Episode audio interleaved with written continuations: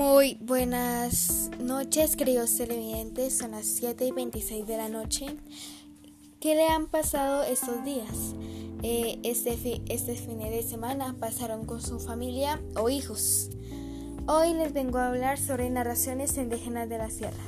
Como su nombre lo dice, es de la sierra. Son narraciones de los incas o los arahuacos, como lo conocemos bien son narraciones que ellos han oído o han escuchado y pues llegaron hasta acá en este libro. Hoy les vengo a hablar sobre, sobre mi narración favorita, que es el, el viaje al cielo de Sapo. Se las voy a leer. Un día, en tiempo de verano, Cóndor pidió que se anunciara a todos los animales voladores que habrían una reunión en el cielo para celebrar el día que ellos fueron creados. A todos se les dio la, noticia, tanto a los que habitaban en clima frío como a los que viven en clima cálido. En un atardecer del mes de octubre, mientras lloviznaba, Sapo escuchó esta noticia que lo alcanzó a sorprender. Allí estaré yo, acompañándolos les dijo a sus mayores, pero estos no le creyeron y hasta se rieron de él. A los seis días, Sapo decidió ir a visitar a su abuelo. Ya se había alejado un poco, cuando por casualidad vio a Buitre que descansaba sobre una rama frondosa. Buitre también lo miró y vio que Sapo le parpadeaba repita, con los ojos brotados.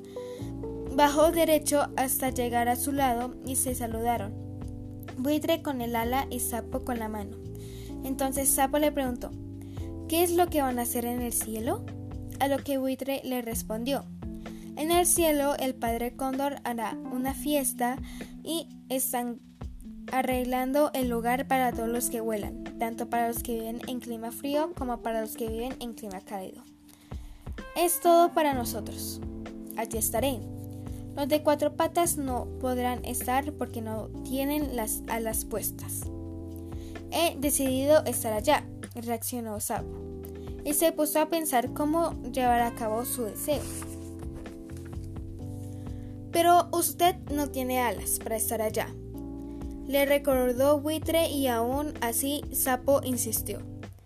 Yo voy a estar en una fiesta, le dijo y para lograrlo le pidió un favor a Buitre. Detrás de la puerta de la casa de Cóndor colgaré una mochila con dos aguacates para que se, le, se la lleve a él. Dígale que es un regalo de mi parte. Cuando llegue al cielo, cuelga, cuelgue la mochila detrás de la puerta de la casa de Cóndor allá. Después de decirle todo esto, Sapo siguió su camino. Cuando llegó donde su abuelo, luego de saludar, le comentó que tenía un viaje para el cielo, pero su abuelo no le creyó. Al atardecer, Sapo regresó a su casa y le dijo a su mujer lo mismo, que en dos días iría al cielo, que ya lo tenía decidido, y que lo lograría con ayuda de su amigo buitre, aunque su abuelo no le creyera. Dicho eso, el día anterior al viaje fue a la casa de Cóndor. Al atardecer colgó una mochila detrás de la puerta y se echó en ella, al lado de un aguacate. Llegó el día del viaje de buitre y este fue a la casa del cóndor. Cuando llegó a la puerta vio que colgaba en ella había una bonita mochila blanca de fique. La cogió se la terció al cuello y comenzó a volar. Subió y subió, volando en círculos y así fue yendo hacia lo más alto. Al cabo de un buen rato llegó al cielo y detrás de la puerta colgó la mochila. Después se fue hacia la fiesta, pensando en cómo sería. Cuando Sapo cuando llegó la, la claridad de la mañana, pensó a sentirse el calor del sol. Sapo salió y vio que estaba llegando bastante gente. Primero fue a saludar a Cóndor y todos se alegraron, se alegraron al verlo. Cóndor lo invitó a cantar y bailar con sus amigos. Al, atardecer, Sapo comenzó a, a, cantar y lo hizo hasta medianoche. Todos, todos estaban muy contentos y bailaron bastante. Celebraron el día de la creación de los animales voladores. Al día siguiente, Sapo sintió hambre y entonces pensó en bajar. Todos, todos los amigos se habían ido, así que Sapo se arrimó a la puerta y se lanzó.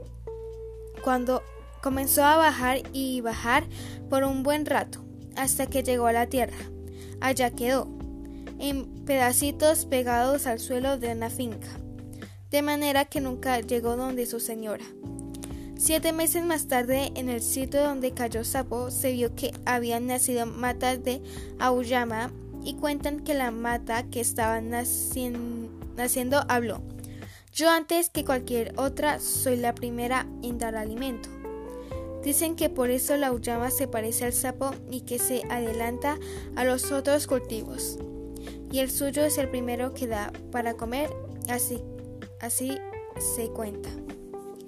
Esto tiene una muy bonita reflexión que es nada es imposible, tenemos que lograr nuestros sueños. Si tú tienes un objetivo en algo, ese objetivo lo vas a, a lograr como lo hizo el sapo.